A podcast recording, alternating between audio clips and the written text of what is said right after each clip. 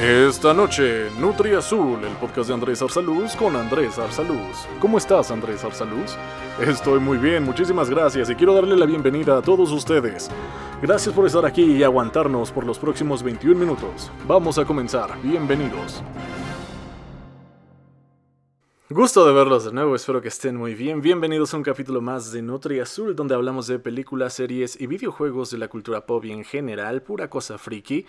Si bien los que han seguido el podcast desde el inicio, muchísimas gracias, ya saben más o menos cómo va la onda, ¿eh? Así es, pura cosa friki, hablamos de películas, series y videojuegos, pero de vez en cuando también mencionamos alguna cosa friki. Ven, otra vez estoy hablando en plural, pero así soy yo. Menciono una que otra cosa friki, como el podcast pasado que, que estuvimos hablando un poco de los Furbis que, ya se me pasó la fiebre, ¿eh? ya, ya, ya se bajó, ya, ya no lo quiero tanto. Fue por, es, es la crisis, ¿eh? es crisis de cuarentena, eh, que ya no sé en qué chingados poner la cabeza y antes quería un Furby, aún lo quiero, pero ya no es tan exagerado como antes, ¿ok? Amigos míos, el día de hoy eh, antes, que, antes que nada, quiero agradecer a todas las personas que efectivamente están siguiendo este podcast y lo apoyan y lo comparten. Muchísimas gracias. Eh, en serio lo aprecio bastante que estén aquí conmigo estos 10, 15 minutos. Ya ven que mis podcasts no son tan largos. Pero lo aprecio mucho, mucho y muchas, muchas gracias por estar conmigo. El día de hoy es jueves, estoy grabando este podcast no en viernes, generalmente los grabo los viernes y luego luego los publico, pero no, hoy grabo en jueves porque me di cuenta que los jueves es cuando menos ruido hay. Entonces ya, eh, yo estoy aquí en el jueves, hola los del futuro, espero que estén muy bien. Y perfecto, y si no lo estás escuchando el viernes, porque tal vez lo descargaste y lo estás escuchando en otro momento, igual, un saludo al futuro. Amigos míos, el día de hoy voy a hablar sobre la brújula dorada. La brújula dorada. O la materia oscura. O Las Luces del Norte, que es como originalmente se llama esta novela de Philip Pullman, este eh, escritor británico que nos dio esta verdadera joya. En 2007 se estrenó la adaptación cinematográfica que llamaron La Brújula Dorada, y es donde nos hablan de un mundo maravilloso, paralelo al nuestro, un universo paralelo al nuestro, donde eh, están en una época, digamos, ahí por el siglo, yo creo que siglo XX, ¿no? Siglo XIX. Sí, yo creo que sí están por esa época, pero está medio futurista. O sea, sí se visten de la chingada. O sea, se visten como en el siglo XIX, pero ya tienen tienen cosas del siglo XX y, están medio futuristas porque tienen como estos zeppelins este, metálicos, voladores y está, está bastante interesante eh, la idea. Sobre todo porque en este mundo eh, alterno, las personas tienen animales que están conectados a ellos. Cada persona tiene un animal que está conectado con ellos, con su alma. Obviamente sienten lo que ese animal siente y sobre todo, y lo más cagado, es que pueden hablar con ese animal. Tú te puedes comunicar con ese daimonium, que así los llaman. El daimonium es el animal que está unido a ti desde nacimiento. En esta serie nos habla de que los niños conforme vas creciendo, el daimonium va cambiando de formas. O sea, cuando tú eres niño, el daimonium puede ir cambiando. O sea, no se define completamente. Puede ser un pájaro, puede ser un gato, un perro. Él se transforma conforme a sus necesidades, ¿no? Si estás, digamos que en un terreno, no sé, rocoso, pues no sé, se transforma en una cabra, por decirlo así. si necesitas volar, pues es un colibrí, un pajarito. El punto es que los niños, los daimoniums de los niños son los que cambian. Una vez siendo adulto, tu daimonium se define, tu animal se define. Y entonces, este, pues eso representa la persona que vas a ser, a qué te vas a dedicar, porque en este mundo paralelo, los daimoniums, eh, pues sí, o sea, a la vez también te puede cuidar, ¿no? Es como tu, como tu amigo, tu pareja. Bueno, no pareja, o sea, es tu pareja de viaje, pues, pero no, no, o sea, no, no, no, no, no, nada, nada de furros. eh, Saludos a los que entendieron eso. Y sí, e, en fin, eh, ¿por qué estoy hablando de esto ahorita? Sé que es medio tema viejo, pero HBO el año pasado estrenó la serie La Materia Gris, que es prácticamente lo mismo que la película, solo que en serie. Entonces yo digo que quieren eh, reanimar esta novela, esta, esta fantástica historia para las nuevas generaciones. Y la verdad está muy bien porque a mí me encantó la brújula dorada. Es algo que no se había visto antes. La verdad, ya ven que esto de que las cosas frikis me vuelen la cabeza y me encantan bastante. Pues la brújula dorada es una de ellas. Y precisamente en, en, esta serie y película, y pues en la novela obviamente, hablan sobre que hay mundos paralelos, o sea que de cierto modo nuestro mundo existe en ese universo, pero que ellos no lo conocen, apenas como que se están dando cuenta. Hay investigadores que asocian el polvo. Dicen que el polvo, así polvo, polvo, polvo, como el que hay en tu cuarto, polvo. Ese polvo, pero digamos que mágico, especial, es el que une a tu daimonium contigo para que tú puedas sentir lo que él siente. Si se muere tu daimonium, te mueres tú y viceversa, ¿eh? Entonces, es, es algo bastante interesante. Yo de niño decía que mi perra era un daimonio, porque tenía una perrita, entonces yo decía que ella era mi daimonium. en fin, eh, estaba empezando a ver la serie en HBO, todavía no la acabo, la estoy viendo, pero pues sí, efectivamente, es todo un remake, si se dice así, remake. Están haciendo lo mismo, pero con diferentes, diferentes actores. Pero está bien chido porque la película que dura, ¿qué? Unas dos horas aproximadamente si en la película un suceso te lo contaban, ¿no? Te lo explicaban en 10 minutos, aquí en la serie prácticamente es una hora, ¿no? O media hora, ¿no? Entonces ya entiendes más, vas entendiendo más. Di este contexto por los que no ubiquen la brújula dorada. Si ya conoces la brújula dorada, qué bien. Entonces ya vamos, le estás agarrando más la onda. Qué bien, qué bien, qué bien. Y si has visto la serie y has visto la película y has leído el libro, no, pues ya la tienes de gane. Porque yo el libro no lo he leído, nada más me hice el interesante porque busqué cuál era el nombre verdadero. Porque sí, todos le cambian de. O sea, todos le cambian el nombre. La película se llama La Brújula Dorada, la serie se llama La Materia Oscura. Y el libro, que es toda una trilogía, uno de los libros se llama Las Luces del Norte. Sí.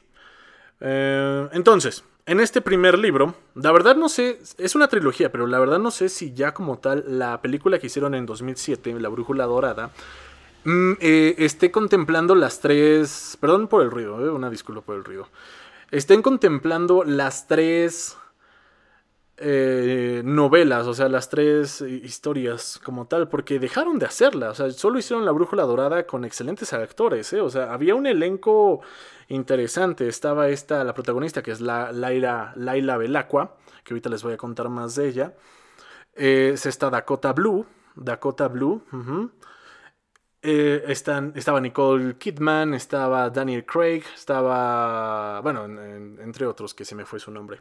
O sea, el, elenco estaba chido, ¿eh? Entonces, no sé por qué no continuaron. No sé si porque ahí se acaba toda la historia, si, si la película, en la película cabía las tres novelas o simplemente solo cabían dos o una, entonces no, no sé muy bien. Eh, ahí, ahora sí, perdónenme. Me faltó investigar esa parte. pero ¿por qué la brújula dorada? O sea, ya, está, ya hablamos que tienen animales y todo ese rollo, pero la brújula dorada es porque en este mundo existen unos aleteómetros que efectivamente son estas brújulas doradas que te pueden enseñar la verdad. A diferencia de las brújulas que ya conocemos, estas no tienen norte, sur, este y oeste, sino tienen varios símbolos alrededor del círculo, ¿no? Tienen varios eh, símbolos, ya saben, desde animales, de objetos, cosas. Entonces se supone que esta brújula dorada tiene cuatro, este, cuatro, ¿cómo se dice? Se me fue el nombre, cabrón.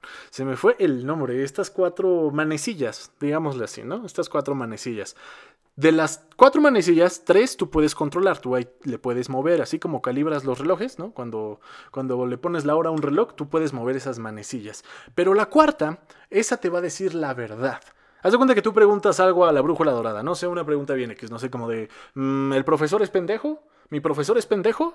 o a ella le gusta, no sé, ¿no? Tú preguntas algo. Entonces tú con las primeras tres manecillas vas a asociar eh, y le vas a dar significado, un posible significado, a, todos los objetos, todos los simbolitos que hay en la, en la brújula. Entonces vas a mover la primera, este... Eh, esta. Ay, otra vez se me fue, perdón, eh. Malditas drogas. No se droguen, chicos. No se droguen porque se les va la onda bien, cabrón. Estas manejillas, minijillas, mane. Manecillas. Ay, perdón, perdónenme, perdónenme. En serio, es jueves, chinga. Es jueves en la noche. Ya, ya ando festejando. Pero bueno, eh, Exactamente, tú puedes mover estas manecillas. Por ejemplo, si la pregunta fue mi profesor es pendejo, pues ya este, tú la mueves a un objeto que dices, bueno, aquí hay un burro, entonces el burro puede simbolizar que la estupidez, ¿no? No sé. Y pones la primera manecilla en el burro. La otra dices, eh, profesor, ah, una casita, aquí hay una casita, la casa la asocio con una estructura de instituto que puede ser la escuela. Ok. Y la otra, eh, no sé, una cazuela y tú le das ese significado. Entonces ya tú pones las primeras tres manecillas y una vez que las tengas, la cuarta empieza a moverse. Y cuando se mueve y ya cuando la cuarta elige eh, qué mostrarte, qué en dónde pararse, en qué objeto pararse, pues tú en la mente ves como que la respuesta ya te dice, sí, sí, tu profesor es muy pendejo por esto, por esto, por eso. O sea, un poco más profundo que la pendejada que acabo de explicar. Creo que lo expliqué bien, pero un poco más profundo que eso. Entonces estos aleteómetros eh, son bastante importantes. Porque pues te muestran la verdad, te muestran los secretos de la gente. Si lo sabes usar, porque no es tan fácil usarlos. Nuestra protagonista, es Laila Belacqua, una pequeña, una chica de 11 años. No voy a decir tantos spoilers, ¿ok? Solo trato de explicar el contexto para los que no ubiquen la serie. Ya después hablaré un poquito más a fondo, pero trataré de no, que, o sea, trataré de no decir spoilers. Porque igual se les antoja verla y pues sí está chida, ¿eh? Deberían de verla si no la han visto. Entonces, nuestra protagonista, Laila Belacqua, Laira Belacqua, es la única que puede leer el aleteómetro. Eh, existen seis aleteómetros en teoría. Ella tiene uno y lo puede leer muy chido, porque se supone que para tú poder leerlo y entenderlo tienes que leer miles de libros y un chingo de cosas. Es como entender los sueños prácticamente, que ya ven que eh, el significado de los sueños no es como que lo mismo para todos. O sea, no puedes decir, ah, si soñaste con ratas significa que pues tienes miedo porque no, no, no. O sea, eh, el significado de los sueños es de una persona, o sea, es particularmente para una persona. O sea, si tú sueñas con ratas y yo sueño con ratas, va a significar totalmente diferente para ti y para mí. Entonces, más o menos así de cabrón está leer el aleteómetro. Entonces, a lo largo de la historia, Laila Belacqua, pues puede leer el aleteómetro y eso la hace especial, hace que no se la chinguen. Y voy a tratar de no decir spoilers, ¿verdad? Porque prácticamente se me puede escapar uno por ahí. Ya ven que prácticamente estoy contando la película. Porque algo me dice que no la conocen. Algo me dice que hay un 50 y 50. O sea, 50 de que sí, sí lo ubican y, sí, están recordando viejos tiempos. O un 50 que no y dice, ok, más o menos le estoy agarrando la onda. Espero, espero eh, explicarme bien y que les dé ganas de ver la película y la serie. Si pueden ver la serie que está en HBO, vean la serie primero y luego se echan la película. O como sea, yo creo que como sea le van a entender bien porque... Eh, pues sí, o sea, la serie te explica un poquito más de cosas. Que yo debería de leer el libro, ¿verdad? Para ver qué onda con todo esto. En fin, pues la brújula dorada son estas cosas para leer la verdad, ¿no? Para saber los secretos de la gente prácticamente. Pero está muy interesante. Manejan un universo que sí es paralelo al nuestro, donde existen los países que existen aquí, o sea, existe Londres, existe Svalbard, o sea, que es parte de Noruega, según yo. Pero pues, con daimonions, con animales. Y de hecho, algo que no mencionan en la película y que yo estoy viendo que en la serie está pasando, es que se pueden pasar a nuestro mundo. O sea, los güeyes que viven en el mundo Daimonium, por decirlo así, se están pasando a nuestro mundo en busca de cosas, que todavía no sé qué son esas cosas, porque eh, voy prácticamente... Me he chutado tres capítulos de la serie que yo en sí es lo mismo que la película, pero no, estoy aprendiendo mucho, mucho más. y sí, o sea, es, un mundo paralelo donde tenemos daimonions y los animales hablan con nosotros, así dicen palabras, sus boquitas se mueven y dicen palabras. Y aparte hay brujas y hay osos polares. Hay osos polares que igual hablan y pues son vergueros, como cualquier oso polar es verguero. Para que se vayan dando una idea. hay, uno, hay un grupo nómada que los llaman giptanos. Giptanos, no gitanos, giptanos con P. Giptanos, giptanos. Ese es un grupo nómada que se maneja en el mundo que, que, parecen gitanos, ¿verdad? Pero no son gitanos, son giptanos, son giptanos. Y ustedes han de decir, sí, bueno, sí, sí, sí, pero la trama, ¿qué? ¿O qué? ¿O qué? Bueno, en teoría, pues en ella ya se están imaginando este mundo. Pues bueno, aquí hablan del polvo entonces, eh, al parecer hablar del polvo es malo en ese mundo porque les da como que mm, una idea de su inicio, una idea de su origen. hacen que hacen hacen parecer que su mundo no vale la pena porque no son los únicos. Tienen miedo de encontrar más mundos.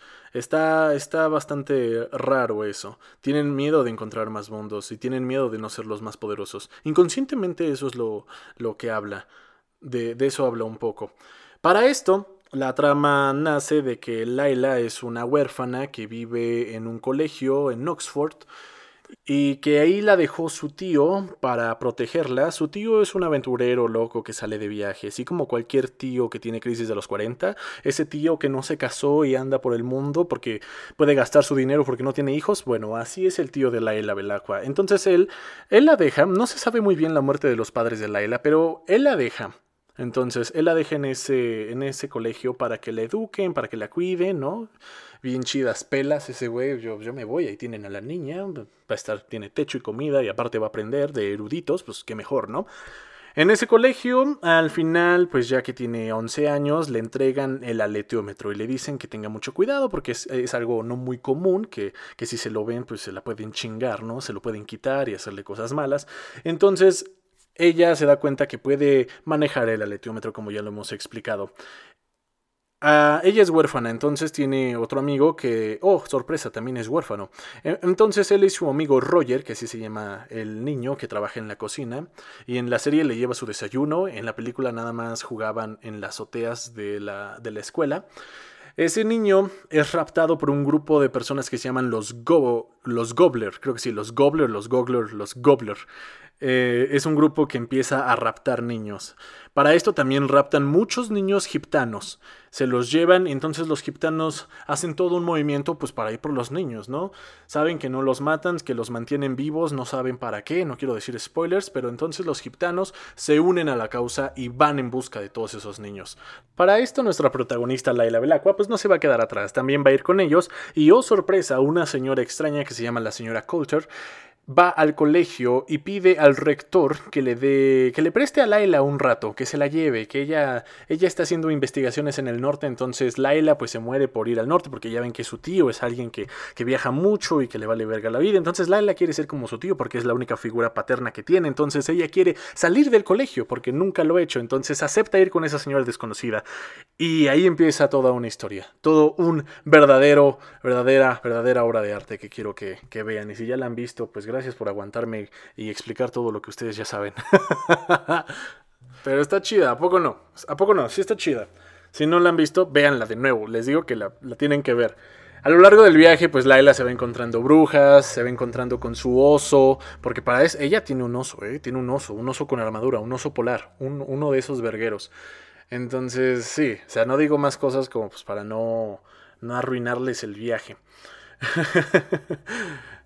Eh, las cosas, voy a seguir terminando, obviamente voy a terminar la serie, que ahorita la dejé a medias, pero sí me gustaría leer el libro para entenderle un poquito más a, esta, a esta cosa.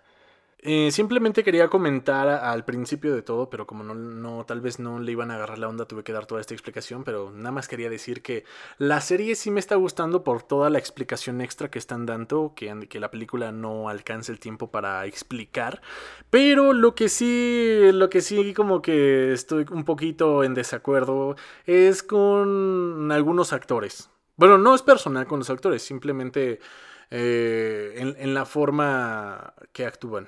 No, bueno, sí es personal con los actores. En fin, es que yo, imagínense, yo vi esta serie cuando era un niño en 2007. Perdón, vi la película primero. Entonces, pues yo me baso en la película prácticamente. Yo ya tenía idealizado a los personajes por la película y entonces es el problema con los remakes. Que, que siempre que veo esto, una vez que ya vi, supongamos que el primero, que en mi mente eh, se dice el original, eh, me cuesta un poquito de trabajo, pero a pesar de eso, está chido. Está chido, la serie me está gustando. Obviamente me quedo con la película. Si, si la serie, si la serie que estoy viendo lo hubieran explicado con efectos de la, película, uff, hubiera estado más chido. Porque siento que la, la película le metieron un poco más de varo. Así parece, así parece, la verdad no sé, pero así parece que los efectos le metieron más varo en la película. Pero aquí en los actores, pues bueno, creo que no, no muy pocos ubican a esta Dakota Blue. Pero muchos sí van a ubicar a esta, ¿cómo se llama? esta, la que la hizo de la hija de Wolverine. La hija de Wolverine en la película Logan. Ay, ay, ay, ay, se me fue, se me fue, se me fue, se me fue, se me fue. Aquí lo tengo. Eh, está Daphne King. Daphne King, Daphne King, esta niña. Que actúa bien la morra, ¿eh? Actúa bien. Pero es que yo, a mí me gustaba la otra, la, la, la Dakota Blue, ¿no? Sí. Hace poco vi fotos de Dakota Blue, pues ya creció, ¿no? Ya, ya está, está se ve muy bien, se ve muy, muy bien.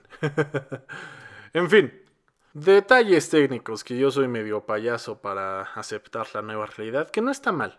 O sea, repito, no está mal, solo que como yo vi primero la película, bueno, la película tiene mm, un poquito... tienen sus cosas buenas y malas ambas, ¿ok? Ese podría ser la recomendación de la semana. La brújula dorada no sé en dónde la puedan encontrar. No sé si está en Netflix o en Claro Video o en, Amazon. La verdad no sé dónde pueden encontrar la brújula dorada.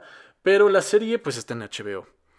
Eh, o en internet, chingue su madre, busquen la, la, brújula dorada o mejor lean el libro y ya vemos el contexto, ¿no? Yo también voy a buscar ese libro y leerlo.